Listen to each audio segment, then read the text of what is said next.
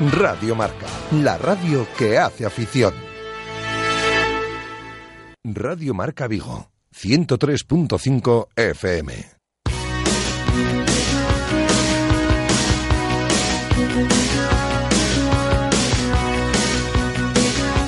Marca Motor Vigo, con Bea Pino.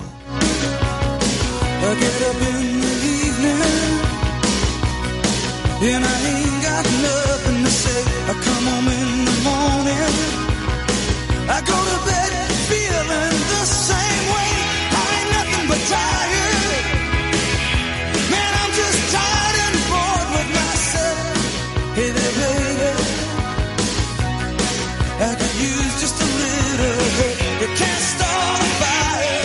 ¿Qué tal? Buenas tardes. Bienvenidos un viernes más a este espacio de motor, ya lo sabéis, en Radio Marca. Por cierto, que hoy saludamos desde ya una nueva frecuencia. Os recuerdo que a partir de hoy, ha sido a las 12 de la mañana cuando hacíamos el cambio de dial. A partir de ahora, ya lo sabéis, es el 103.5 donde podéis localizarnos para poder escuchar, bueno, ya lo sabéis, toda la semana, pues las tertulias de fútbol, del Celta, con Rafa Valero al frente, con Guadaguerra, toda la información relacionada con el mundo del Celta de Vigo, toda la información deportiva. Y los viernes por la tarde, este que dedicamos, ahora ya con más duración, por cierto, desde la semana pasada, al mundo del motor. Tenemos muchas cosas preparadas en la tarde de este viernes 23, entrevistas, actualidad, noticias, así que si os parece, escuchamos sintonía de este espacio de motor y arrancamos ya mismo.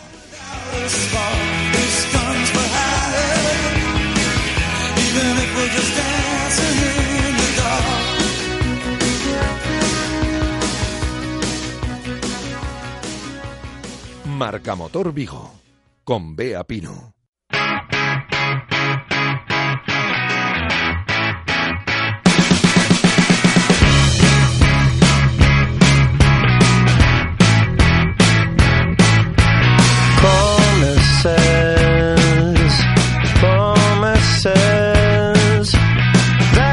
Broken is truth is forgotten honestly. Apologies,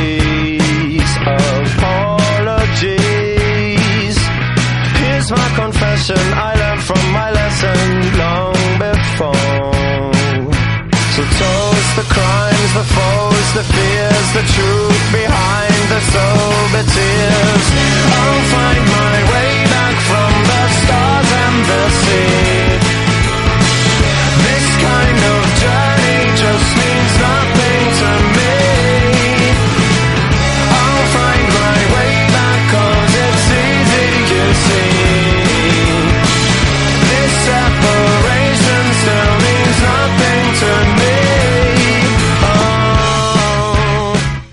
Como, de- como decía, teníamos muchas cosas preparadas, eh, cosas interesantes. Vamos a empezar ya con el bloque de noticias, pero antes os anuncio que en breves momentos escucharemos a Emilio Olivares, amigo ya de esta casa, nos va a contar la prueba de coches que ha tenido en esta semana en la revista Cara, revista que él dirige. Además, recién llegado de Detroit, nos va a contar también todo lo que vio por allí, por esas tierras americanas, en ese salón tan importante de la industria del automóvil. También hablaremos eh, con un acto que ha tenido lugar hoy eh, aquí en Vigo con el responsable de prensa de Goodyear en España y Portugal, con Que nos va a hablar de esa red de talleres, ese acuerdo al que han llegado, la marca de neumáticos, líder en la venta de neumáticos y la red de, de talleres, como decía, eh, aquí en Galicia. Luego escucharemos todo esto. Antes vamos con el bloque de noticias. Eh, no me gustaría tener que empezar con esta noticia, pero tenemos que darla porque la actualidad manda y ya sabéis que es así. Hay que hablar ahora que estamos el día 23 de enero, que estamos recién comenzados este año, de que un titular que no nos gustaría tener que leer, pero tenemos que leerlo, la mortalidad repunta en este mes de enero por primera vez, atención, desde el año 2006. Es decir, en los 20 primeros días, 21 primeros días que se ha hecho este estudio, apenas de este mes de enero, eh, 61 personas han fallecido en las carreteras españolas. ¿Por qué hablo de este dato? Bueno, pues porque son tantas como en todo el mes de enero del año anterior, del año 2014. Es decir, este año, bueno, pues ha empezado, como decíamos, con un repunte de los accidentes, de la siniestralidad en las carreteras y 61 personas son muchas de las que hay que hablar. Eh, mira que llevamos siempre, bueno, pues en mente las campañas de tráfico, las campañas con límites de velocidad, los avisos que siempre hacemos desde todas las instituciones, desde, desde todos los programas de radio, programas de televisión, la gente que está, bueno, pues concienciada con este tema y no conseguimos más que de forma puntual bajar esos, esos índices de accidentes y al final de lo peor, que es hablar de muertes eh, en los accidentes de tráfico que registramos. Bueno, pues tenemos que decir pues que de este modo y con estas cifras, enero de este año, bueno, pues acaba con más muertos, como decíamos, en el mismo año del mes pasado. Y esto es un mal dato porque lo que decimos, la pregunta que se plantea es, ¿no han funcionado bien las campañas? ¿Ha sido un fracaso por parte de, en este caso, el máximo organismo regulador, que es la Dirección General de Tráfico, con todas las medidas que pone en marcha? ¿Qué es lo que pasa? El año pasado acababa, según sabemos, con 1.131 víctimas mortales en total, en todo el año en las carreteras. Era el mínimo histórico desde el año 1960, eso es un dato bueno, pero es que solo tres menos que en el año 2013. Es decir, se frenaba una década de muchas reducciones de, las, de los accidentes, de la siniestralidad, en accidentes de tráfico, hablando de ello pero el número de fallecidos entre 2004 y 2013 estuvo variando entre 167 y 560 muertos cada año. Es decir, seguimos hablando de cifras muy, muy, muy elevadas para los avances que tenemos en todos los coches, para todos los avisos que tenemos y todas las estrategias de comunicación y de avisos que hacen por parte de los organismos reguladores. Así que una pena tener que hablar de estas noticias, no nos gusta nada tener que decirlo, pero sí que sirvan, por favor, de alerta el saber que este mes de enero no hemos empezado con buen pie en lo que a víctimas mortales y accidentes de tráfico se refiere. 61 fallecidos llevamos en los 20, 23 días apenas que llevamos de este año 2015 en el mes de enero. Así que por favor pongámonos las pilas, atención en la carretera y máximo cuidado y precaución, que es lo importante de lo que se trata. Bueno, y en un ámbito de noticias más agradables, eh, nada que ver con lo que estábamos contando, tenemos que hablar de noticias, eh, bueno, pues de marca, de fabricantes, y es que Toyota mantiene el liderato mundial en ventas en este año, eh, bueno, cuando ha finalizado el año 2014, hemos podido hacer recuentos, se ha podido hacer balance de todo lo que ha pasado, y hemos visto que al final las cifras para Toyota, para el gigante fabricante, son de 10,23 millones de unidades vendidas, es decir, al final de 2014 lo que supone un 3% más que en el año anterior. Por tanto, lo importante, Toyota consolida por tercer año consecutivo su dominio como primer fabricante mundial en lo que a ventas se refiere. Insistimos, lo que a ventas se refiere. La marca japonesa, la marca nipona, entregó, fijaos, 10,2 millones de coches durante el año 2014, lo que estábamos comentando.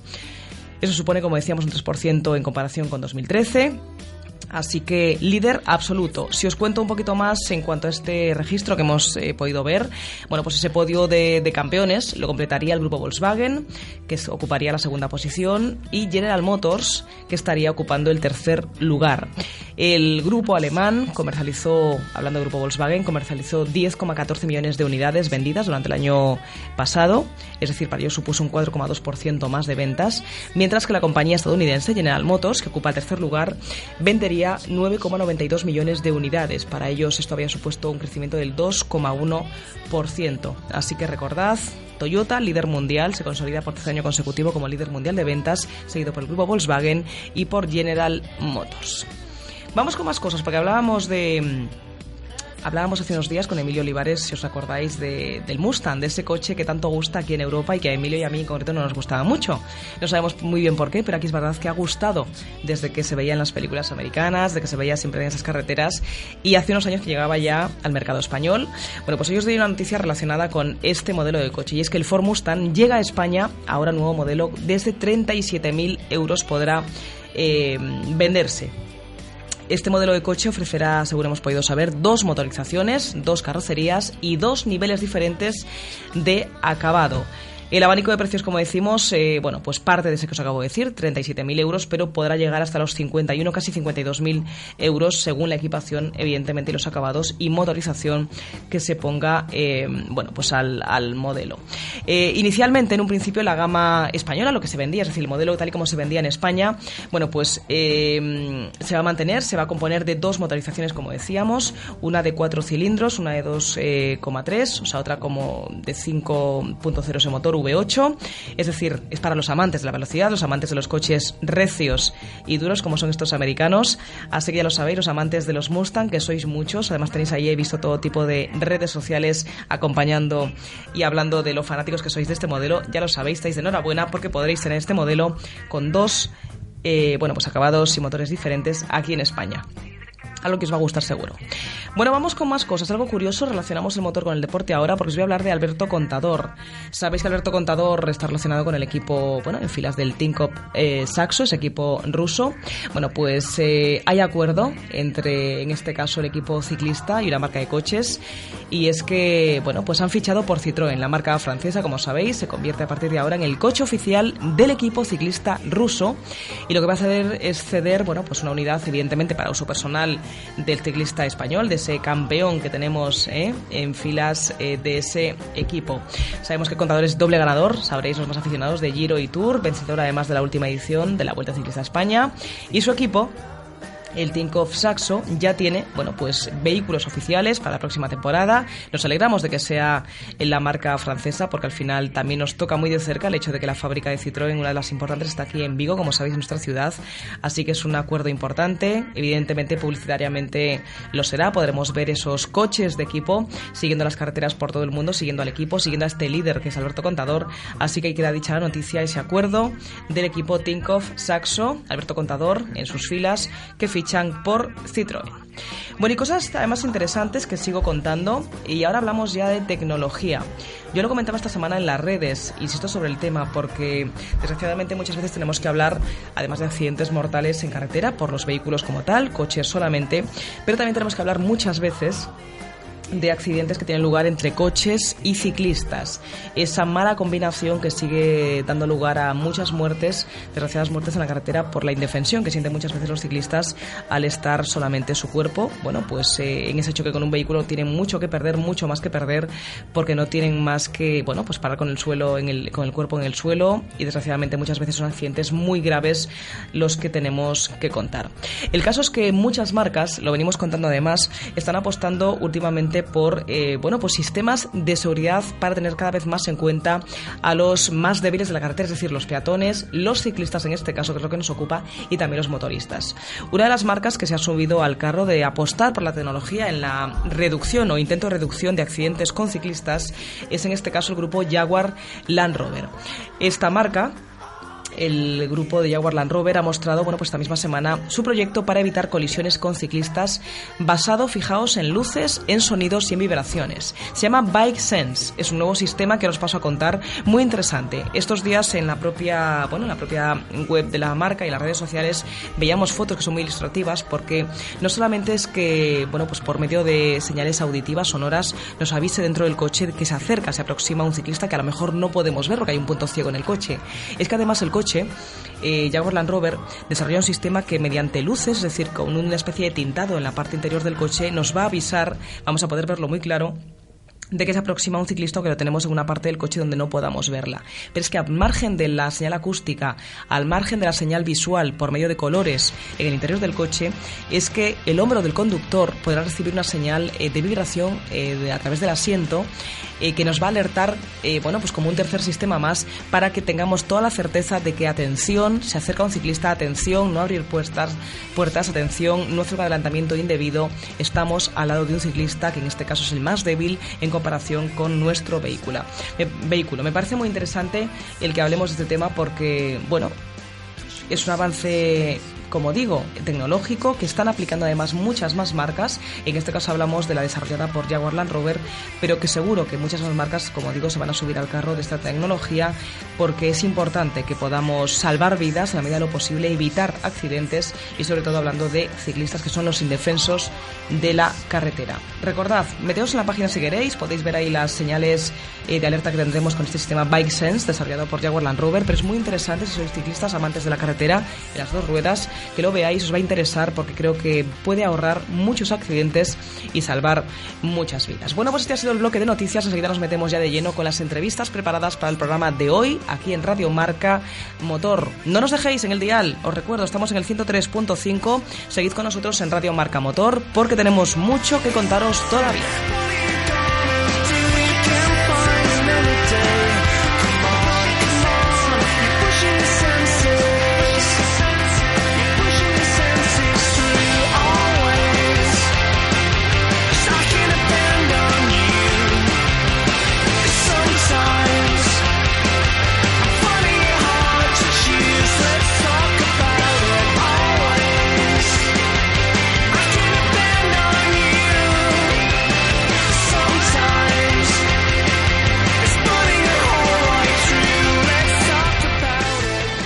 Como decíamos al inicio de este espacio de motor, aquí en Radio Marca, tenemos al otro lado del teléfono que lo he preparado ya a Héctor Ares. Héctor Ares es un amigo del programa además, porque además de ser el Public Relation Manager de Goodyear Dunlop en Iberia, o sea, en, España y Portugal, es eh, buen amigo de la casa, como decía. Él está hoy de plena actualidad con su marca al frente, porque han estado precisamente hoy en Vigo, como os decía, eh, bueno, pues en la presentación de un acto en el que nos va a contar además, Héctor, qué novedades han traído al panorama gallego. De contarlo yo nos lo cuenta directamente Héctor, al que saludamos ya. Héctor Ares, buenas tardes. Hola, muy buenas tardes. Un placer saludarte de nuevo una vez más aquí en los micrófonos de Radio Marca en Galicia, en Vigo, Héctor. Vuelta a la tierra, ¿no? Eres gallego, eres de Vigo. Vuelta, vuelta a la tierra, soy de aquí, pero bueno, hoy vinimos un poco a contar novedades importantes que traíamos de la mano de Goodyear y de Bulco, de nuestra red de talleres, porque bueno, nos hemos asociado con la red del grupo Salco, que tiene 18 talleres distribuidos por toda la región gallega, y bueno, esos talleres van a formar parte desde ya de la red de talleres Bulco, que está especializada en, temas de neumáticos y mecánica rápida.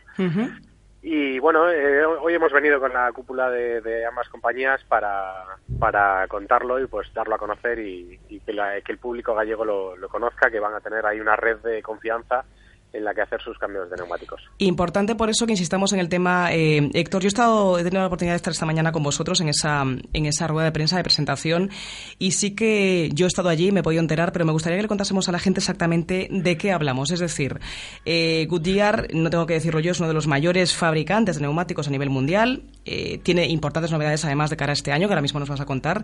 Pero me interesa que, también le cuentes a la gente que la red de Bulco es, digamos, la red, a ver si lo digo bien, si no me corriges, asociada a Goodyear, digamos la, la red de, de, talleres de Goodyear y es la que, digamos, bajo ese paraguas va a acoger a los, a los talleres eh, Salco que están distribuidos por toda Galicia. ¿Es así?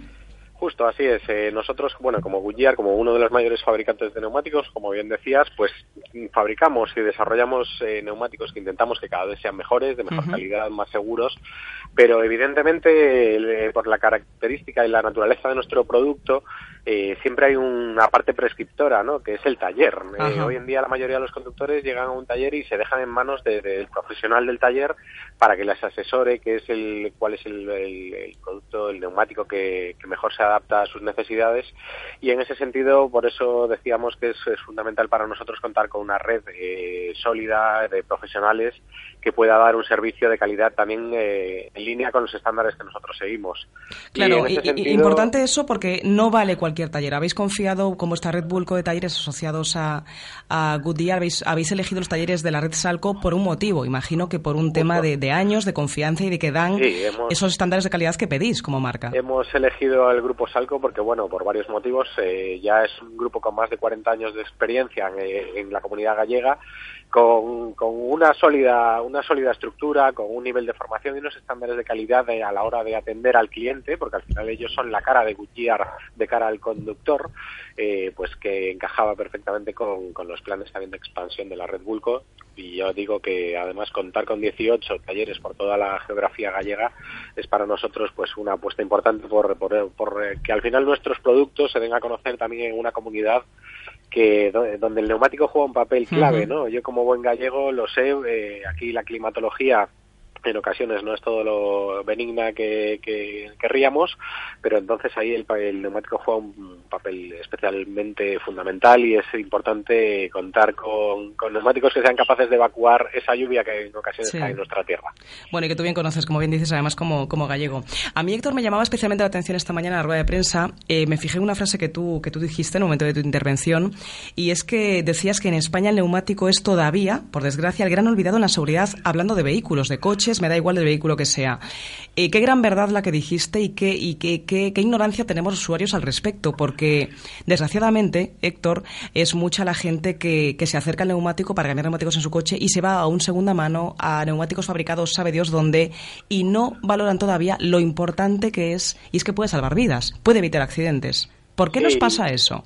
Pues bueno, es un poquito eh, en parte de la cultura, de la falta de cultura automovilística que hay en España, ¿no? Es cierto que vemos otros países eh, a los que nos gusta el sector del automóvil, vemos otros países como Alemania, como Inglaterra, donde hay una cultura de, de mucho más cariño, más cuidado por, por el automóvil. En Alemania a nadie se le ocurre, por ejemplo, eh, que, los, que la profundidad del dibujo de su neumático baje de 3 milímetros, cuando aquí el mínimo legal es 1,6 milímetros y la, bueno, un gran porcentaje de la gente eh, apura todavía más ese límite. Ahí es cuando llegan situaciones desagradables en carretera, cuando por ejemplo nos encontramos con una llovizna inesperada y el coche hace planning y dices, ay, ¿por qué hace planning? Es porque llevas los neumáticos eh, más gastados de lo que deberías, ¿no? Entonces, en, parte es, es, esa falta de, cariño, eh, el mantenimiento en general del vehículo, ¿eh? no solo de, de los neumáticos, pero bueno, el neumático evidentemente es clave porque es el único punto que une el coche con la carretera. Entonces da igual que el coche que nos hayamos comprado sea el más moderno del mercado, con los últimos sistemas de seguridad de SP, ABS y demás. El neumático no está en las condiciones correctas, todos esos sistemas no servirán de nada. Bueno, de hecho, Héctor, ponías en tu presentación esta mañana un vídeo en el que a mí me llama la atención, lo conocía, pero es eh, conveniente insistir en el dato, en que la frenada, la diferencia de frenada entre un coche con neumáticos de tipo A y otro de tipo B, que tú explicabas en ese gráfico, era mm, de la friolera de 18 hasta 18 metros de diferencia en una frenada, en una pista sobre mojado, estamos hablando. es muchísimo las pruebas que hoy os mostramos por la mañana y para que lo, cuente, lo entiendan los oyentes, desde noviembre del 2012 todos los neumáticos que se venden en la Comunidad Europea llevan una etiqueta, ¿vale? Una etiqueta muy similar a la que llevan los electrodomésticos que mide tres parámetros, resistencia a la rodadura, agarre sobre mojado y ruido exterior. Eh, son tres parámetros, pues eh, sobre todo el de agarre sobre mojado es crítico porque eh, un neumático con categoría y el mismo coche con otro neumático de categoría G puede llegar a haber una diferencia, por ejemplo, en una frenada sobre mojado a 80 kilómetros por hora, que no es una velocidad excesiva, es una velocidad, digamos, habitual de hasta 18 metros en la distancia de frenada en un caso de frenada de emergencia. Y, bueno, eso lo, lo veíamos muy claro en el gráfico, pero es la diferencia entre poder tener una, eh, salvar un accidente o golpearte contra el coche que te precede que ha hecho esa frenada de, de emergencia. Entonces, bueno, de ahí que nosotros como fabricantes nos esforcemos cada vez más por sacar al mercado neumáticos con las mejores calificaciones. Hace unas semanas anunciamos ya la puesta a la venta de ocho medidas de nuestro neumático estrella, el Efficient Grip Performance, con categoría AA, que es la mejor del, del mercado. Pero bueno, como decía eh, siempre hay, que confiar en el taller y el taller eh, es quien, quien al final traslada este mensaje al conductor. y que perdamos ese miedo, ¿no, Héctor? Que también comentabais esta mañana. A veces nos acercamos al taller como temerosos de que nos van a mm, clavar mucho más de lo correspondiente. ¿Por qué tenemos la desconfianza en que en el neumático vamos a pagar mucho más de lo debido? Nos pasa a todos, yo no sé por qué esa mentalidad. Nos pasa a todos y hoy lo comentaba Alberto Villarreal, el director de la Red Bull, hacía una buena similitud. Es como cuando vas al dentista, ¿no? Te quedas en manos de alguien in eh, que al final te tienes que fijar de su criterio y bueno, por desgracia en el sector de, de la posventa del automóvil eh, pues ha habido muchas malas prácticas, ¿no? Y, ha habido pues muchos casos de talleres que han eh, que son ilegales, que trabajan al margen de la ley, sin factura, te preguntan factura o no factura. Por eso estamos intentando también entre todos los que formamos parte de este mundo de la posventa de la automoción eh, lavar, cambiar esa imagen. Por eso decimos que las redes de talleres, por ejemplo la nuestra, la Red Bulco, trabaja con unos estándares de calidad que evidentemente no permiten ese tipo de prácticas, ¿no? Al final son la cara de Goodyear de cara al, conductor. Claro, vuestro sello de calidad tiene que estar ahí presente y así lo hacéis con esa red de talleres elegidos. Repetimos que la red de talleres Salco, bajo el paraguas de Bulco, que al final son los talleres, la marca de calidad de, Goodyear, eh, así hablamos aquí en España, por ejemplo. Pues Héctor, ha sido muy agradable volver a escucharte. Gracias por contarnos todo eso y gracias además, eh, como Viguesa te lo digo, por haber elegido en este caso tu empresa. Eh, bueno, pues Vigo, para hacer la presentación de estas novedades, red de talleres que, de la que seguiremos hablando en el programa además y que ha sido un placer tenerte por aquí, por, por Tierras Gallegas.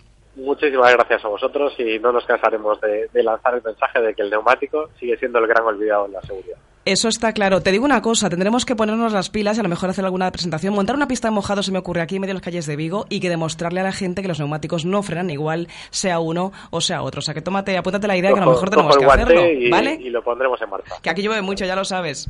Un saludo, Héctor. Gracias. Hasta luego. Radio Marca, la radio que hace afición.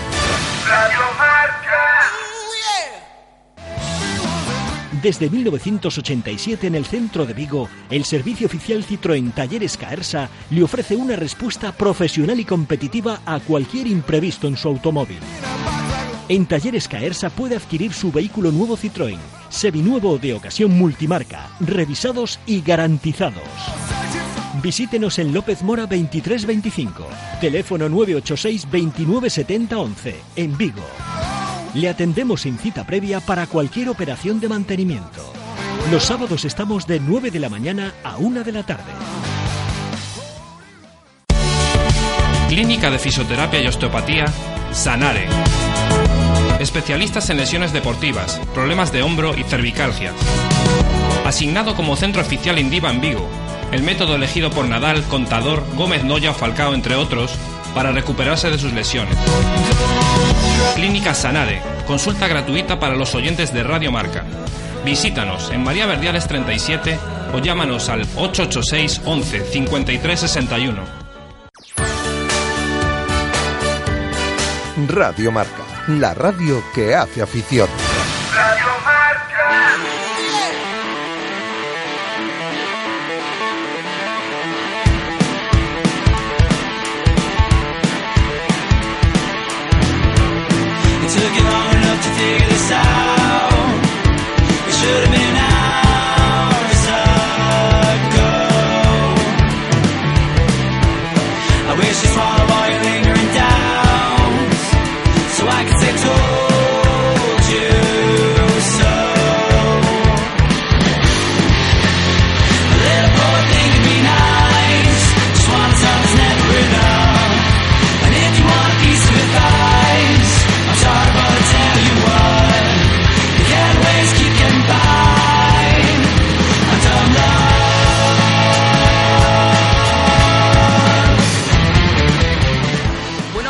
Enganchadísimos que nos quedamos desde la semana pasada todo el mundo del rally aquí en Galicia de la mano de Pedro Freire. Ya sabéis que la semana pasada estuvo con nosotros en los estudios, nos presentó y nos avanzó lo que podría ser a partir de ahora esa sección que él va a llevar además de su mano porque conoce bien de cerca el mundo del rally como piloto, como gran aficionado y con todos los contactos además que puede tener. Bueno, gran aficionado decía yo y, qué bien lo digo porque no sabéis dónde tengo a Pedro esta semana. No está aquí conmigo en el estudio, no se ha dejado ver y es que está pues por ahí por el mundo. Yo ya sé dónde, pero que os lo diga él porque le saludo y a ver si alguno adivina dónde puede estar. Pedro Freire, buenas tardes, de viernes. Buenas tardes, muy buenas tardes. A ver, ¿tú qué tardes. haces? Que no te tengo aquí en el estudio. ¿Dónde andas metido? Cuéntame. Pues te cuento, estoy ahora mismo en San Bonet, no sé si te suena. ¿Te suena dónde es San Bonet? Me, me suena que estás un poquito más para allá de Niza, ¿no? En Montecarlo poco menos. Esto es en medio de los Alpes, estamos aquí en la cima de un monte con un montón de barro y un montón de nieve. Estamos aquí disfrutando del rally. Así que la afición por el rally te ha llevado hasta Montecarlo. Eh, lo decíamos la semana pasada, más me avanzabas que mm, nos avanzabas a todos los oyentes de, de Radio Marca que se disputaba ya este rally mítico, donde los hay además y para grandes aficionados. Y estás ahí con ello. No sé desde cuándo llevas ahí, creo que desde hace, bueno, desde ayer, ¿no? Llevo desde ayer, llegamos ayer, estuvimos viendo los tramos nocturnos y la verdad que, bueno, la noche poco se ve, ves los pocos por delante y, las luces rojas por detrás. Pero estamos hoy viendo los tramos de día y la verdad que esto está, siendo precioso. Rally, ahora vais a escuchar, a pasar a, a Ojías, mira, escuchad. Ahí está el, son- el sonido en directo de los tramos en el rally de Montecarlo de la mano de, de Pedro Freire. Muchísimas gracias, Pedro, por traerlo hasta aquí, aunque sea con este sonido así tan lejos, ¿no? Que se oye. Oye, Pedro, cuéntame de afición. ¿Cómo está el tramo en el que te encuentras? ¿De gente? ¿Hay aficionados? Hay un montón de gente, hay un montón de gente, un montón de gendarmes que te cortan las entradas, está difícil la, lleva- la verdad llegar al tramo. El coche que hemos alquilado, la verdad que no ayuda mucho, nos han dado un T3 de 70 caballos y nos estamos viendo negros para subir por la nieve, pero bueno, hemos llegado a chones de acceso chulos que hemos visto por Google Earth. La Ajá. verdad que hay aficionados franceses, ingleses, checos, hay aquí viene gente de, de todos los alrededores. sí. La verdad es que por ubicación, enorme, claro, ¿verdad? Montecarlo es un sitio que queda fácil para poder acercarse desde diferentes puntos de, de Europa, ¿no? O sea, sí que se notará en la afluencia, como bien dices, variopinta, ¿no? De, de gente de todos los sitios. Oye, Pedro, me interesa saber, aparte que ahora me contarás un poco cómo está yendo el rally en estos dos días que, que estás viviendo ahí, que llevas ahí, pero ¿notas mucha diferencia organizativamente hablando en cuanto a los rallies que se llevan a cabo en España, por ejemplo, o ahí en, en Montecarlo, donde estás, en Mónaco? No, la diferencia no, no, no es muy grande. Vamos a ver, esto es un mundial. eh, hay más, muchas medidas de seguridad, un montón de helicópteros, esto es, eh, bueno, es, es la máxima categoría, pero no, no, no hay mucha diferencia, no pienses que aún Rías Bajas, por ejemplo, algo así, ¿eh? un montón de, de con- gente por los tramos controlando, bueno, entonces lo típico de, un rally, no es, no, no es nada espectacular, la verdad, nada especial me refiero, ¿no? Es decir, en cuanto a seguridad, por ejemplo. Medidas de seguridad, por ejemplo, a eso me refería sobre todo, eh, ¿estamos a nivel en España comparado con un rally tan histórico e importante como este, por ejemplo, que estás viendo? Vamos a ver, esto depende de la zona que estés. Nosotros, por ejemplo, la zona que hemos llegado es una zona de muy difícil acceso, que hay gente, sí, pero la gente pues que ha visto como nosotros el acceso, porque de hecho es una pista de tierra, hemos hecho casi dos kilómetros por una pista de tierra, y la gente que hay, pues es, ya te digo, gente que seguramente no es el primer rally que va. Perdona que porque va a pasar ahora mismo Chris Nick. Escucha. Entonces eso, lo que te contaba, esta al ser una zona que pues, solo vienen, pues, por así decirlo, más aficionados, no es que haya especialmente seguridad, porque ya te digo, aquí es que estamos en la carretera, como quien dice. Es una zona muy rápida, no rasante, la gente está en la carretera y cuando tiene el coche se aparta, pero vamos, que no, no entra en peligro, porque es gente que se ve que es aficionada y sabe lo que está haciendo, y sabe que estamos en una recta, sabe que aquí no se va a colar nadie y... Ya, Y así. importante saber colocarse y ser aficionado y conocerse un poco los tramos, ¿no? Por Saber la seguridad que hay que no- tener. no, de momento no, no he visto a nadie que dijera tú, ostras, mira, mira esto cómo está. No, aquí pues todo el mundo parece que sabe un poco a lo que viene y sabe los peligros que hay. aficionados- de hecho, no hay, no hay- no hay ni siquiera cintas de prohibido público y, y O no sea hay que- nadie que podamos decir, mira, mira dónde están estos. Estáis directamente en el borde de-. De la carretera. Bueno, respetuosa en general. En los Oye- en la carretera, esto, la gente aquí eh, no tiene mucho que ver, la verdad.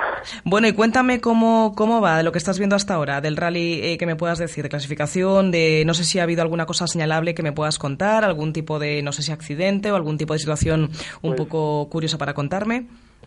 Te cuento desde lo último que vi que fue a mediodía, porque es que en el hotel donde estamos, en uno de los Alpes se han quedado sin wifi. No Sí. hemos podido ver casi apenas nada de, de clasificación. Lo que sí te puedo decir es que de los más rápidos del rally, que de hecho ha hecho dos scratch, es, Kubica. Impresionante el ritmo de Kubica. Impresionante, ya te digo. Ah, ¿Con Lo qué coche está? Hermoso. Kubica corre con un DS3. Ujú.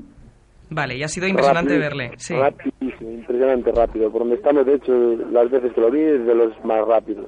Va un poco por encima igual, pero muy, muy, muy, muy, muy rápido. Muy rápido Kubica. A ver, ha tenido un problema porque se ha unido en la clasificación. No, no me ha dado tiempo ni a ver en el, el poquito bici que he cogido aquí en, en una cafetería en Gap. Pero ya te digo, mira, viene sordo ahora por aquí. Dani Sordo. Ahora viene Dani sordo.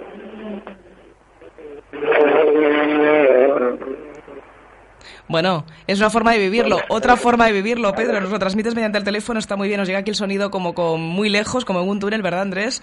Pero te agradecemos ¿eh? que nos acerques el rally de Monte Carlo hasta, hasta los micrófonos de Radio Marca. Voy a intentar, voy a intentar en la última asistencia del día a ver si doy sacando unas palabras a sordo, pero es que está complicado porque el acceso al a lo que es el parque cerrado es que está a tope de gente, a tope, Claro, a tope de gente. Entonces es Imagino. poco complicado. Bueno, vamos a tú tira de bandera española con eso de que eres español como él y a lo mejor así sí que tenemos un poquito de suerte y, y te nos dedica unas Vamos palabras. a intentarlo. Vamos a Bueno. intentarlo, a ver qué nos cuenta de, de cómo ha visto los tramos él. Pues esperamos a ver si puede ser posible esa, esa conexión. Eh, Pedro, muchísimas gracias. No sé si te queda algo más por contarme. Eh, te dejamos en cualquier caso disfrutar ya de, de ese rally al que has llegado hace unas horas apenas, ¿vale? Lo próximo lo cuento en los estudios, cuando Venga, vuelva. cuando vuelvas nos traes además fotos Vale. también queremos ver. Un beso, Pedro. Gracias. Hasta Muchas luego. gracias. A vosotros, un beso. Radio Marca, la radio que hace afición. Desde 1987 en el centro de Vigo, el servicio oficial Citroën Talleres Caersa le ofrece una respuesta profesional y competitiva a cualquier imprevisto en su automóvil. En Talleres Caersa puede adquirir su vehículo nuevo Citroën, seminuevo de ocasión multimarca, revisados y garantizados. Visítenos en López Mora 2325, teléfono 986 2970 11, en Vigo. Le atendemos sin cita previa para cualquier operación de mantenimiento. Los sábados estamos de 9 de la mañana a 1 de la tarde. Clínica de Fisioterapia y Osteopatía, Sanare. Especialistas en lesiones deportivas, problemas de hombro y cervicalgias. Asignado como centro oficial Indiva en Vigo, el método elegido por Nadal, Contador, Gómez Noya Falcao, entre otros, para recuperarse de sus lesiones. Clínica Sanare, consulta gratuita para los oyentes de Radio Marca. Visítanos en María Verdiales 37 o llámanos al 886 11 53 61. Radio Marca, la radio que hace afición.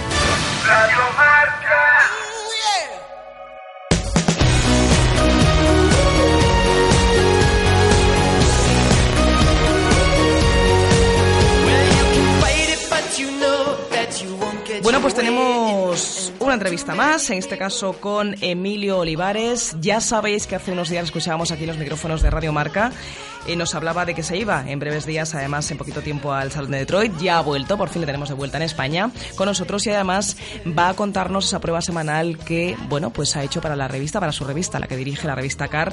Así que vamos por partes. Emilio Olivares, ¿cómo estás? Buenas tardes. Buenas tardes. Muy buenas a todos. La verdad es que no os recomiendo que vayáis a Detroit en esta época. ¿Pero por qué no? 15, 16 grados bajo cero. Esto no tiene nada que ver con la challenge, tú lo sabes. Doy fe de ello porque además cuando llegaste allí recién aterrizado me mandaste una, una foto por teléfono y me dijiste esto es el escenario de The Walking Dead, de la serie. No te lo puedes imaginar. O sea, Tal si la cual. gente se fuma medio cigarro. O sea, la gente no sale a la calle y se fuma un cigarro. La gente sale, hace escaladas, lo apaga y regresa. ¿De- de verdad Imagínate, 15 bajo cero? ¿En serio? Sí, sí, 15, 16. Las, la- hay unas zonas de la ciudad que tienen hilo radiante debajo del asfalto para que no esté congelado, porque la verdad es que esta época, y luego además es que es una ciudad, como tú bien sabes, Bea, ya has hablado muchas veces, pues que ha Sí. sufrido mucho el declive del automóvil. Entonces, de dos millones de personas que vivían, hoy viven 500.000. Fíjate. Y muchísimas casas se dejaron abiertas incluso para que la gente las pudiese evitar. Imagínate la clase de gente que acaba llegando a vivir ahí, pues bueno, pues, pues con mucho ocupa, mucha gente Claro. sin oficio, gente que ha estado perseguida por la justicia. Entonces, ¿qué ha ocurrido? Que la gente que trabaja en las multinacionales como Ford, como General Motors, vive a 60, 70 kilómetros o 70 millas de, de, de allí Claro. y luego, pues en fin de semana, cuando ves la ciudad o por la noche, parece una ciudad perdida, una ciudad desierta. Bueno, pues es de escenario de la serie de zombies totalmente, Total, claro, con total, razón. total. Bueno, ta- tal, y como el la has pintado, como te escuche el gobernador de la zona, te va, te va a echar la bronca, porque la has pintado mal no. O sea, qué mala campaña de turismo has hecho de Detroit, ¿eh? pues ha sido- eso sí, luego llega el día y entonces de repente llegan todos los coches, llega todo el mundo y tal, y entonces la gente ya no vive a 70 millas. La gente es muy buena porque vive a 20 minutos, Claro, claro. ¿eh? que es lo muy americano. ¿y, y qué pasa con esto? O sea, que el salón que se celebra... El, el salón de Detroit, por cierto, ¿es anual o bienal? ¿Se turna con otro? El salón es anual. Y Es anual. una cosa, hay, en eso sí que tengo que decirlo, los tíos lo han hecho muy bien, Ujú. lo han luchado fenomenal y no sabíamos si estábamos en el salón de Frankfurt o en el salón de Ginebra. O sea, es decir, eh, el- el- yo pensé que era un salón más provincial, que era una Sí. cosa así más, más, no sé, más local. Disculpa. Y al final, la verdad es que nos sorprendió muchísimo por la, por la afluencia de periodistas de todo el mundo. Sí. Las marcas americanas quieren que la gente vaya allí y bueno, pues yo creo que para ellos es la cuna del automóvil, como siempre se ha dicho que es Detroit. Fuimos a ver dónde había nacido Ford. Henry Ford, vimos el tallercito donde, donde empezó, en los hospitales, todo lo que hizo. ¿Sabes que Henry Ford fue un luchador de la leche de soja? Ah, sí. Fíjate ya, o sea, pionero en, en esa, en lo que está tan de moda ahora, ¿no? Sí, sí, sí, sí. Montó unas plantaciones importantísimas de soja. Lo que pasa es que la importancia de la leche en Estados Unidos y de las multinacionales pues lo echaron abajo. Claro, como suele Pero ser habitual. pues, los, los luego, monopolios. los medicamentos, igual, este medicamento no vale porque es español. Ya. Entonces sacan un americano y ya vale. Entonces yo digo que es muy, muy curioso. eh, Detroit es una ciudad, pues, pues digo, un poco fantasma, pero que parece que, que intenta, que sigue, que empieza a tirar y que empieza a salir adelante. Bueno, ¿qué, qué, qué- datos más curiosos nos cuentas, nos cuentas allí? Bueno, y en cuanto al salón como tal, una vez que ponías el pie dentro de ese recinto ferial donde se llevaba a cabo, ya nos habías Sí. avanzado que se esperaban novedades que ya se habían medio publicado y estabais esperando a verlas nada más. Eh, industria americana, lo sabemos, y con muchas ganas de mostrarse al exterior y viceversa, es decir, para también Sí. los fabricantes europeos quieren meter los pies y sus modelos en Estados Unidos. ¿Con Claro. qué te quedas de todo, el, de todo el Pues salón? mira, para que, para que nos hagamos una idea, o sea, a los americanos les pasa como a todos. O sea, les gustan las marcas alemanas. Ajá. O sea, es decir, la gente con dinero en América, eh, como ya hablamos otro día, si te acuerdas del, del Sí, Mustang y sí. tal, pues tiene, tiene un 911, no tiene un Mustang. La gente, bueno, pues ya que es muy nostálgica, pues tiene un Mustang, pero de 500 caballos. Entonces, pues ya es un poco como si coges el Seat Ibiza y pones la versión Cupra. Pues es igual. ¿no? Entonces, esto es así. Entonces, al final, le- la presentación de las marcas europeas como Audi, por ejemplo, pues fue eh, impresionante, fue apoteósico. Es decir, ¿Ah, ver sí? cómo, cómo presentaban el Q7, el Q3, el restyling eh, del Q3, ese- sobre todo el Q7. La gente está esperando el Q7 Ujú. porque es el coche que va a competir eh, con el Volvo XC90, que es el, el familiar, el grande, el que ya Sí. lleva casi 11 años en el mercado y que, bueno, que increíblemente no había cambiado la carrocería, se habían hecho varios restyling. En tanto y entonces, tiempo. Claro, y, y Audi pues hizo lo mismo porque ellos dicen, bueno, vamos a hacer durar este coche porque casi todos los coches mm, así tan grandes como Audi Q7 y todo eso son coches de empresa. Ajá, qué Entonces, curioso. ellos ¿no? mismos Sí.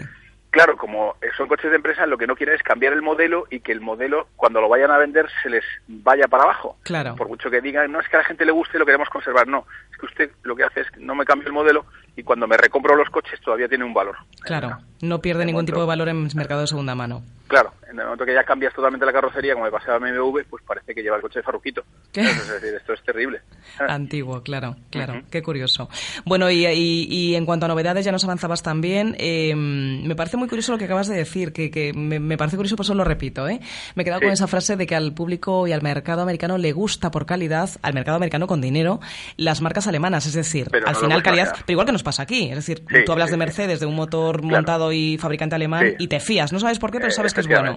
Presentaron el Mercedes, fíjate, Mercedes se va allí a presentar el nuevo eh, GLE, creo que se llama así, que es el ML Sí. Coupé, pues parecido al Sí, X6. ha cambiado la nomenclatura Mercedes, lo decíamos hace unas semanas. es una locura. Sí. Han cambiado y han dejado todavía la otra, y entonces son como los móviles de Nokia. Que Hay un poco lío, un- ¿no? Un 2648, el otro decía, yo tengo un Nokia 4636, al final tengo un Nokia. Eh, pues Ya, esto es que una es lo locura. importante. GLET, no sé qué, entonces te tienes que poner a pensar. Ya. Y ya no sabes ni lo que es. Ya. Entonces me parece un poco locura. A mí me encanta que los coches tengan un nombre porque tienen personalidad como para que solamente se llamen por una letra como las motos japonesas. Igual, Pero ¿no? bueno, Mucho más se darán sencillo. cuenta con el tiempo. Es- est- esto será en los coches, Emilio, como en las operaciones policiales, ¿no? Que siempre nos preguntamos quién es el encargado de poner el nombre a la operación Pokémon, a la operación policial y con los nombres Total, en sí, los pues coches. ¿Tú sabes bueno. algo de eso? ¿Cómo lo O deciden? como, o como los tsunamis, ¿no? También. ¿Quién ha sido el que ha puesto el nombre? Ese va eh, por abecedario. Sí, bueno, pues los, los coches también se hace un poco, eh, pues porque lo que ellos buscan muchas veces es un nombre, primero que no puedan echárselo atrás en ningún país. Entonces es muy difícil hoy con los registros que hay de Internet que tú pongas a un coche arena y que no esté registrado en 40 sitios distintos y que un bar se llame así, que tal. Entonces, Ay, qué- espera, qué, curioso. Me, has dicho que los países pueden echarle atrás a una industria del automóvil el, Sí. el nombre del modelo de un coche. Sí, sí, sí. Por ejemplo, Ford luchó muchos años con la palabra Focus. Ajá. Si te das cuenta, hay publicaciones que se llaman Focus, Ya. hay eh, un montón de, de cosas que se llaman Focus, porque al final, pues... eh, Claro. Entonces, bueno, pues la idea de ellos ahora es inventarse nombres. Ah, Pues pones Twingo y dice, ¿qué es Twingo? Y dice, pues nada. Y Twitchy, pues nada, pues un poco más allá del Twingo. Entonces, bueno, pues van inventando nombres, eh, dan Miata, tal, pues sí. Pues entonces, es la gracia. ¿Que ¿Cuál es el problema para no equivocarse? Pues llamarlo con números. También, Porque, claro. se pone a registrar y antes no había internet, pero la gente, tío, te registra en la isla de no sé qué, Claro. el nombre de Miata y entonces ya te ha fastidiado. Te ha fastidiado porque ya te, te ha, te echado abajo la operación de marketing que tenías pensada. Claro, no puedes hacer nada. sabes que ocurrió en España hace muchos años con Puma. Ah, no lo La sabía, Puma, cuéntame. era a nivel mundial y resulta que Puma, había un español muy gracioso que corría en coches que se le ocurrió registrar Puma y en España, si te das cuenta, salía el escudo de Puma, pero nunca ponía Puma. Ah, qué bueno, qué bueno, es verdad. ellos tenían la imagen de la marca, pero no tenían el nombre. No podían utilizar el nombre. Tú fíjate el roto que le puedes hacer a una marca con pues, eso. Fíjate, hasta el punto que nosotros le pidió tanto dinero que en España todo lo de Puma iba sin nombre Puma, pero sí con el, con el tigre. Qué curioso. No, no podían hacer nada. Bueno, pues curiosidades ahí de la mano de, de Emilio Olivares. Bueno, ¿algo más de Detroit o pasamos a hablar de la prueba que me cuentas de CAR para esta Pues, semana? A ver, pues vamos a hablar de la prueba, que yo creo que puede ser muy interesante. Hemos probado unos coches que son muy interesantes, que son los, los nuevos Lexus eh, NX300. O sea, yo creo que es un coche, se sacó el, el, el, el RX 450 y entonces eran demasiado grandes, pero hay un segmento de coches que está en la línea del, del Tiguan, un poco en la línea del RAV4, Ujú. que son bastante, em, bastante más inteligentes que antes porque no son tan grandes. Ha pasado con el Q5. El éxito de Audi ahora mismo es el Q5, no es el Q7 ni el Q3. Es que el La gente quiere un Q7 era Q5. enorme, ¿no? Mastodonte en Sí, y además dimensiones. piensa que la gente tiende a los eh, sub.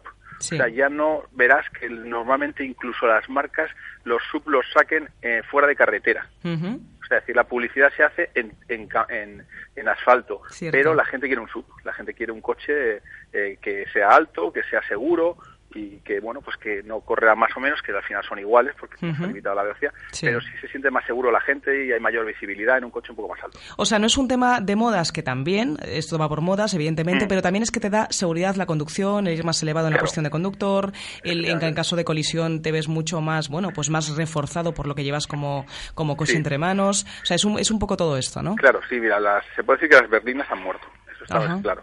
Eso es una frase muy importante la que estás diciendo. Sí, sí, sí, la- de- ya te das cuenta, quitando algunos segmentos muy altos como el Sí. Audi A8, Sí. que son representativos y tal. De hecho, si te acuerdas, tú bien conoces a los de Jaguar, el XJ, que es el coche más alto de Jaguar, ya no es una berlina, es un coche de cinco puertas, Cierto. es un coche mucho más práctico y más moderno. Entonces, al final todo eso pues llega a perderse, ¿no? Entonces, eh, primero fue hacer los coches de cinco puertas, pues tipo Focus, tipo. Clio, tipo y ahora ya es elevarlos, o sea, salir salen los coches con un poco más altura, porque se, se considera que tienen más seguridad. O sea que todas las marcas están apostando por tener un sub entre su gama de modelos, ¿no? Tienen que tender Uno a eso. no, Uno o varios. Toda la gama. o sea, toda la gama. De cada coche que haya, seguro que hay un sub dentro de cada segmento. Es decir, que, que está- llega el Ibiza, pues ahora sale un, un el, el Ibiza familiar, me parece, no sé qué, o el Toledo, y entonces viene como familiar, pero elevado un poco. Elevado, esa es la clave, lo que estás diciendo. es Estoy, idea. estoy pensando en los Mini, fíjate que no sé si es lo mismo, Sí, pero Mini, el, último que sacaron también es más alto, es más coche, el efectivamente, Countryman, sí, efectivamente. y, y ha sido el que mayor éxito ha tenido de toda la gama. Ah, sí. Sí, sí, sí. De hecho, lo sacaban en tres puertas, ahora sale el Mini de cinco puertas, tal, pero al final los que tienen éxito son esos coches y son... Es la que- imagen que robusta, tiene- lo que estás diciendo, el elevarlos, imagen como más de Claro, protección, claro, de- de claro, esa claro. carrocería, de lo que de, de- de proteger el Sí, interior. sí que la tienen porque en caso de empotramiento, pues tú vas más alto. Ya. Entonces el empotramiento de otro vehículo es más bajo. No está a la altura de, de, vamos a decir, del estómago, sino está más a la altura de las piernas. Ujú. ¿sabes? Entonces, pues la gente tiende a tener eso y yo, la verdad es que cuando viajo muchas veces, ya como hemos cambiado la velocidad por el confort, pues va, va a ser un coche más alto y, y al final pues, lo que consigues es que el viaje pues sea un, un placer, ya solamente el destino, sino el viaje.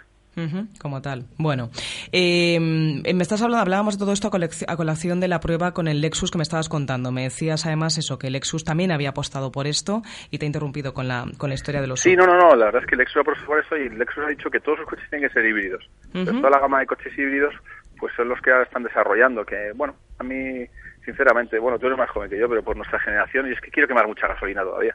Lo siento, igual no es políticamente correcto, pero yo voy a dejar a nuestros hijos que vayan en coches eléctricos. Eso de vivir en una generación intermedia es malo. Ya, estamos justo en el cambio, en convencer a todo el mundo de que es bueno, ¿no? Claro, claro. Entonces, es decir, no, este, el híbrido, el híbrido y tal, pero ahorra mucho. Usted ve que esto ha cambiado la ciudad. ¿Usted no cree que cada vez que despega un jumbo equivalen a, a la polución de 4.000 coches Madre en una mía, ciudad? ya. Entonces, que a eso no le dicen nada, ¿no? Y en cambio al automóvil sí lo machacan y le obligan a que sea híbrido y le obligan a no sé qué, porque dice que se contamina las ciudades. No sé, me- me- esto lo digo a, a petit comité, pero sí es verdad que, que- que me cuesta un poco creer que el automóvil tenga la, la culpa de la polución en, en la, en la Tierra. ¿eh? Bueno, hay muchos coches rodando por ahí, ¿eh, Emilio? O sea, que no sé yo. Pero bueno, si tú Hombre. lo dices que eres el experto, yo te creo. En cuando fin, me subo en un avión desde Galicia hasta Madrid es que casi no se ve población. ya. Entonces digo, ¿dónde está el problema? ¿En, en un metro cuadrado? Pero bueno, evidentemente la- los residuos que pueda generar el, el despegue o aterrizaje de un avión eh, tienen que ser muchos y mucho más, evidentemente, como tú dices, que un coche por carretera. Y ahí lógicamente. na- nadie se mete con ellos. Ya, bueno, son las reparten, grandes. reparten el número de pasajeros entre el CO2, con lo cual tocará menos. Efectivamente, tocará menos. Ahí está. Pero Esa es la clave, la, la ecuación matemática. Bueno, bien. Emilio, pues no Pues te nada. quiero eh, ocupar más No tiempo. Muchísimas gracias por estar con nosotros esta semana contándonos la prueba de CAR y la experiencia en Detroit. Sí. Volvemos a hablar en cuanto tengas novedades con más pruebas Vale. para la revista. Ya ha Revista la revista al kiosco y tenemos una comparativa del, del McLaren F1 con la Ferrari. Y os recomiendo que la leáis porque merece la pena. Aquí recomendamos siempre la lectura y la compra, por supuesto, en kiosco de la revista CAR, esa cabecera que tú diriges. Sí. Así que más que, más que recomendable, como digo, desde los micrófonos de radio Marca, eh, la compraremos, por supuesto. ¿Vale? Muchísimas gracias. Un saludo, Gracias Emilio. Gracias. Hasta luego. Bueno, pues ha sido todo. Hoy estrenábamos Dial, recordadlo, ¿eh? los que estáis ya escuchándonos ya lo sabéis, pero para los despistados lo podéis decir. Estamos desde hoy, viernes 23, desde las 12 de la mañana, emitiendo ya en el 103.5 de tu Dial, así que ahí nos puedes localizar Radio Marca Vigo, ya sabéis toda la actualidad de las noticias, del Celta, de lo deportivo, de todo lo que pase, y los viernes por la tarde, nuestro espacio de motor, que nos encanta aquí contaros todas las noticias, la actualidad, las cosas nuevas relacionadas con las eh, bueno pues las novedades que tengamos en torno al mundo del motor como acabamos de hacerlo ahora. No tenemos tiempo para más. Hoy acabamos, por cierto, un pelín antes. Os vamos a dejar con algo interesante. ¿Por qué nos vamos antes? Porque, bueno, pues al final por éxito de audiencia y por lo que supuso en su momento. Ayer teníamos aquí a Alex López eh, en antena nos contaba el jugador del Celta y afirmaba, dejaba un gran titular además para los medios, y es que no podía garantizar eh, al 100% el poder seguir en filas del Celta de Vigo. Bueno, pues por la situación que está viviendo ya sabéis que Berizzo no cuenta mucho con él últimamente, sus razones tendrá, así que vamos a quedarnos con la entrevista que hacíamos, que Rafa Valero ya hacía hacia Alex López, al jugador. Vais a poder volver a escucharla y valorar lo que el jugador dijo en los micrófonos de Radio Marca. Nos dejamos con ella, nosotros nos escuchamos en siete días aquí en Radio Marca. Un saludo. ¿Cómo estás? Bueno, bien. La verdad que estoy viviendo una, una situación nueva para mí, pero bueno, lo intento tomar con, con tranquilidad, eh, sobre todo pues exigiéndome mucho más en los entrenamientos y, y bueno, pues esperando eh, que llegue el partido de- del lunes y poder tener minutos otra vez. Nunca habías vivido nada igual, ¿no? Ah, Has podido estar dos, tres partidos en un banquillo, pero en una situación tan continuada, tan prolongada, un cambio además tan eh, radical, ¿no? De ser, aunque fuese siempre el primer cambio, que ya lo hablábamos en su momento, pero de ser titular indiscutible en esos dos eh, meses primeros de, de- de competición, por cierto, cuando las cosas iban bastante bien y demás, a desaparecer y, y o estar en el banquillo, no tener minutos o jugar muy poco, o, como en el caso del pasado sábado, ver directamente el partido desde la grada, eso sí que no lo habías vivido.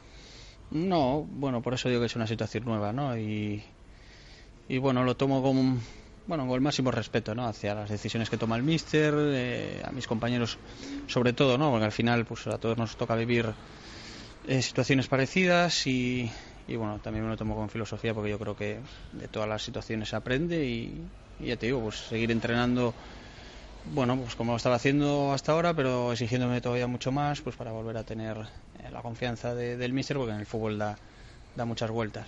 Ahí ahora sí que está ya. Nos tocó un amigo Manel al otro lado del teléfono. Hola Manel, ¿qué tal? Hola, buenas tardes. Pues aquí tienes Alex. ¿Qué le decimos, hombre? Tú que lo conoces también. ¿Qué le decimos? Pues, ¿qué le vamos a decir? Que, que siga teniendo mucha fe y confianza en él, como, como, como sé que tiene, y, y que aunque, como nosotros decimos siempre las tertulias, que, que yo creo que el entrenador está siendo injusto con él, puesto que, que los resultados y, y las estadísticas así lo demuestran. Cuando, cuando jugó Alex el equipo ganaba y cuando no cuando dejó de jugar, pues, pues por circunstancias o, o por, o por lo que se vio hasta ahora, pues que el equipo dejó de ganar, ¿no? Entonces creo que es una, una cosa que, que es para tener en cuenta, pero está claro que es una situación difícil, él yo creo que se está co- comportando como un auténtico profesional, está respetando siempre las decisiones del entrenador, está entrenando bien, más no, no puede hacer, ¿no? Yo creo que, que tener paciencia y, y esperar que vuelva su oportunidad para, para demostrar lo que vale, que, que estamos convencidos de que, de que merece jugar, ¿no? Fíjate que hemos hablado, Manel, tú y yo, en alguna ocasión de que el Celta no tiene gol desde la segunda línea, pero lo tenía con, con Alex esta temporada, por ejemplo, y mira, ha jugado poco, ¿eh? pero ha hecho un gol en Liga, un gol en Copa, ¿no, Alex? Es decir, que, que en ese aspecto también estabas funcionando bien. Sobre todo pues, en los, los primeros partidos, siempre lo he dicho, ¿no? Que me quedó esa espinita porque tuve eh, varias ocasiones claras de, de gol y ahora pues podía estar con, con tres o cuatro goles más y, y sobre todo porque es fundamental, ¿no? Que los jugadores de segunda línea ayudemos a, al equipo haciendo goles, eh, porque hasta ahora pues estamos dependiendo mucho de, de los hombres y de la inspiración de los, de los tres de arriba y yo creo que entre todos pues tenemos que, que contribuir en esa faceta porque somos un equipo que genera muchas muchas ocasiones. Eh, no tiene por qué hacerlo tampoco, ¿eh? pero ¿te ha dado alguna explicación, Berizo, para ese cambio tan, tan importante? No, no, no tiene por qué, por qué darme, ¿no? Igual que no se las pido cuando, Cuando juegas, cuando ¿no? juego.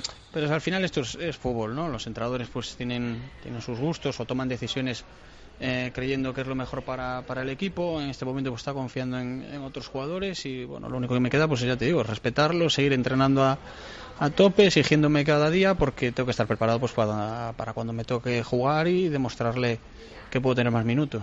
Todo esto es muy raro, digo, todo esto es muy raro en el sentido de que, si no me equivoco, eh, eh, Alex, y, a mí es lo que me trasladan desde el club, el Celta lleva ya un tiempo intentando eh, negociar contigo la, ampliación de contrato, una mejora económica, es decir, que el club, eh, aparentemente, por la información que yo tengo, apuesta por ti, sin embargo, desde, desde la dirección deportiva, no se, desde la dirección deportiva, desde, desde el entrenador últimamente, ¿no?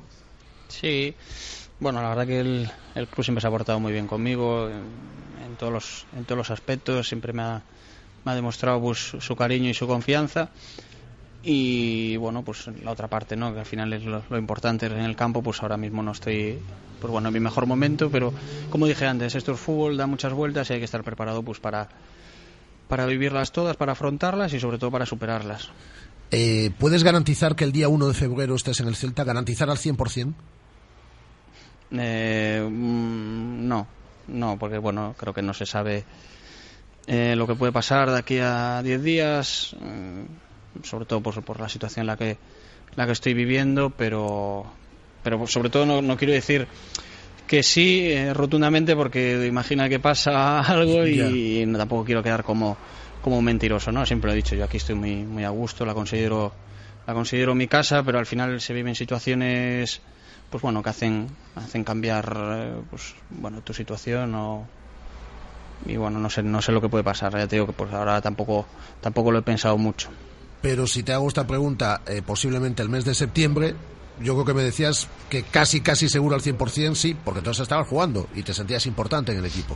Sí, claro, no, bueno, lo he comentado en alguna entrevista, al final va, va con, con el carácter de cada uno. Yo lo único que quiero, pues ahora, hasta ahora, eh, es ayudar al equipo, estar eh, pues a tope con pues bueno con, la situación que estamos viviendo ¿no? que la- yo creo que todos queremos eh, superar esta racha negativa y es lo único que me interesa no estar concentrado pues en el partido de del lunes pero bueno, es que lo que comentábamos antes, el fútbol da, muchas vueltas en todas las en todas las situaciones ahora mismo pues bueno, no sé lo que lo que puede pasar, igual llega algo algo bueno para, para mí, para el club y, y- y igual pues eh, es algo, pero es que tampoco tampoco lo sé. ¿Y hay alguna posibilidad? ¿Hay equipos interesados, Alex? Sí, bueno. Siempre lo sabido. Sí, alguna, alguna cosa y más. Bueno, lo decía, ¿no? Eh, hay dos aspectos en el fútbol, ¿no? Cuando estás muy bien, pues siempre te relacionan con, con muchos equipos, pero también pasa lo contrario, ¿no? Cuando, bueno, cuando llevas ya tiempo o muchos partidos en, pues bueno, en el fútbol profesional, pues y ahora mismo pues estás viviendo una situación complicada o difícil en la que no estás teniendo la con- toda la continuidad que te gustaría, pues también se, se acuerdan de, de uno. Eh, Manel, ¿tú qué crees que va a pasar?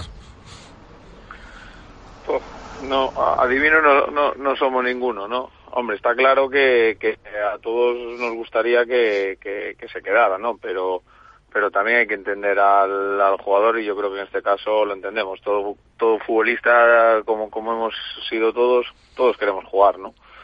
Y cuando juegas pues estás contento y feliz y cuando no juegas pues está claro que, que, que lo que quieres es jugar y, y si un club no confía en ti pues pues te- tendrás que, que intentar eh, buscar una salida para, para jugar y ser feliz más que nada no que es que es de lo que se trata entonces hombre ojalá se quedara pero pero es entendible que en la situación que está pues pues es normal que, que haya clubs que, que, que pregunten por él no es es súper entendible, pero, pero bueno, lo que, lo que decimos, yo creo que, que se está siendo injusto en este sentido con él eh, por, por las circunstancias, ¿no? Y las estadísticas, pues así, así lo reflejan.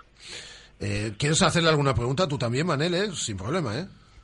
No, no, no, Como no lo- te Claro, como, como- es lo que iba a decir, como os conocéis tanto, digo yo, bueno, bueno, llega la forma de hacerla públicamente y no la y no y no la hace. Oye, Alex, ¿qué le ha pasado al equipo estos? Es que si es extraña tu situación, la de un equipo que comienza como un tiro la temporada y que se ha ido cayendo, que ya sé que el equipo ha seguido jugando bien al fútbol, que ha generado ocasiones de gol y demás, pero lo cierto, Alex, es que el, el Celta ha sumado dos de los últimos 27 eh, puntos. eh, que ha, eh, que ha batido el eh, récord negativo eh, de, inefectividad cara, cara a portería en la historia del Celta. Es decir, ha sido muy extraño lo de estos últimos meses. Sí, sí, bueno, la verdad que en la situación ahora mismo que nos encontramos, pues yo creo que sobre todo empaña un poco el- la primera parte de la primera vuelta que hicimos, que yo creo que fue muy muy buena y nos situó en una posición pues estupenda, pero pero bueno, yo creo que ya llevamos mucho tiempo, ¿no? Dando, pues, intentando buscar soluciones o explicación. Yo creo que la, la mejor solución es llegar el lunes, eh, dar lo mejor de, de nosotros y sobre todo pues conseguir la victoria que yo creo que ahora mismo lo que nos interesa es conseguir tres puntos da igual eh, pues bueno tenemos que seguir siendo fieles a nuestro estilo porque yo creo que es lo que creemos nosotros creo que hubo partidos en los que estuvimos muy bien en los que generamos ocasiones pero bueno pues detalles pues se nos escaparon se nos escaparon los, los puntos y ahora pues ya nos encontramos en una situación complicada y hay que ir a por, a por esos tres puntos y yo creo que en Getafe puede ser una, una buena oportunidad y, y, a partir de ahí pues yo creo que ya se verían las cosas otra vez diferente ¿no? lo importante es que nosotros sigamos creyendo en nuestro estilo eh, importante que la confianza no se venga abajo porque yo creo que es clave en el, en el fútbol y ojalá pues podamos conseguir esa, esa victoria que al final sería como, como bálsamo. Abrazo fuerte, Alex.